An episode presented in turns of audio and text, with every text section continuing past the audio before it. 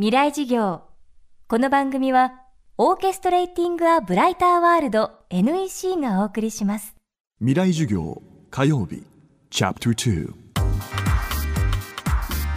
未来事業。今週の講師は株式会社ビームス代表設楽陽さん。日本のセレクトショップの先駆けビームスの創業メンバーであり今年は日本をキーワードにした新たなコンセプトの店舗ビームスジャパンを新宿にオープンし注目を集めています。日本の古くからの民芸工芸品ポップカルチャーストリートカルチャーと幅広く日本を紹介するビームスジャパン日本の優れたものづくりの精神をいかに若い世代へ向けて発信するか。ビームスジャパンにはそんな役割があるといいます。未来事業2時間目。テーマは日本をキュレーションする。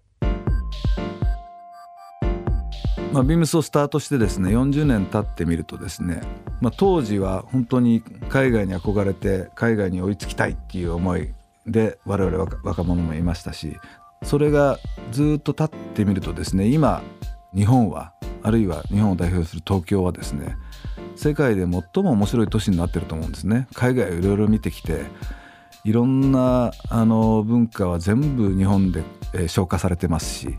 例えば食の世界でも海外の美味しいものっていうものはほとんど日本で食べられるしそういったレベルが上がってきたことによって昔の若者であった僕らが海外に憧れてちょっと逆に言えばちょ若干コンプレックスを持ってたものが今の若者ほとんどそれがなくなってると思うんですね。えー、今の若者もストレートに好きなものは好き。もうニュートラルな感じで評価できますし。今の若者は逆に物と情報が溢れてるために数ある情報の中からこれがいいんじゃないのって絞ってあげること。いわゆるキュレーションしてあげることが我々の役目になったと思うんで。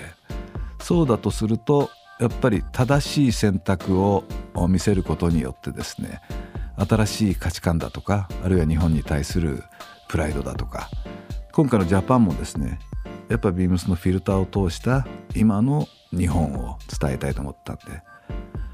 例えば1階で、まあ、これは自分自身が使ってもうぜひ置いてくれと言ったのは諏訪田の爪切りというものがあるんですけどもいわゆるペンチ型の爪切りなんですけどもこれを使ったら他使えないぐらいの切れ味と気持ちよさです。最終のところはですね職人さんがこの爪切りの合わせを自分の手と目でやってるんですけどもいわゆるステンレスの合わせの刃がものすごく綺麗でそのまんまあ爪を切った時にですねもう磨く必要がないないぐらいの形で切れていくということでなんという職人技だというのを感じさせられる一品ですね。それとやっぱりね日本人の持ってるデリケートな感性っていうんですか？それが例えば機能性であったり作りであったりっていうものに現れてくると思うんですね。もともと自分自身がすごく考えて日本の良さっていうのは何だろうなって言った時にやっぱりその繊細さというかですねデリケートさだと思うんですよ。それはおそらくフィジカル的にですね日本人がそんなに強くないということがいい部分で反応してるのかなっていうふうに思うんですね。例えばフィジカル的に強い人が、まあ、ウォシュレットはまだしも温まる便座なんて考えつくかっていうね。あるいはもともと資源がなかった国ですからやっぱり自分たちが資源を輸入して加工して外に出していくというこれはあの感性においても同じです。ファッションにおいても。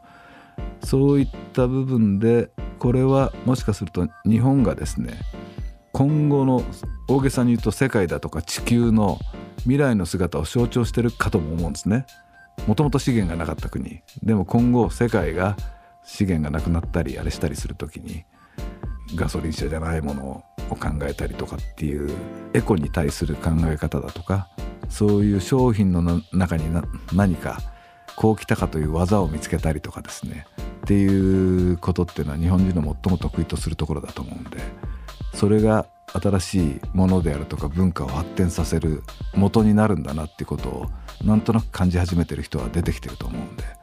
まあ、今回の場合はジャパンでそういうステージを作りましたけども商品を置くだけじゃなくていろんな形でのイベントであったりあるいは地方の職人さんと組んだりして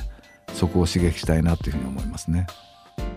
ということでビームスジャパンには日本の優れた者たちが数々並べられているわけですがこれは海外の良いものを追いかけ続けてきた結果だと設楽さんは話します。ビームスはですね海外のあらゆる国を回ってきたんですね、えー、北欧に行ったらいわゆるモダンデザインがあったと。でモダンデザインのルーツあれしてったら例えば柳総理さんのバタフライツするってのやって。でそれを見てたら今度柳総理さんの民芸運動に気がついて。北欧から突然沖縄にミムスは行くわけですね。ルーツを探っていくごとにそのルーツが日本にあったということで自分たちが海外に見てたのがルーツを絞ってったら日本にあったっていうようなものがあったんで、えー、自然発生的にまず例えば沖縄に行くそれから民芸をやってたら今度は沖縄から東北であったりあるいは北海道であったりっていうもので、えー、ものづくりの旅が始まるわけですねだからジャパンのバイヤーは日本全国を走り回ってます。未来事業今日は日本をキュレーションするをテーマにビームス代表設楽陽さんの講義をお届けしました。明日も設楽さんの授業をお送りします。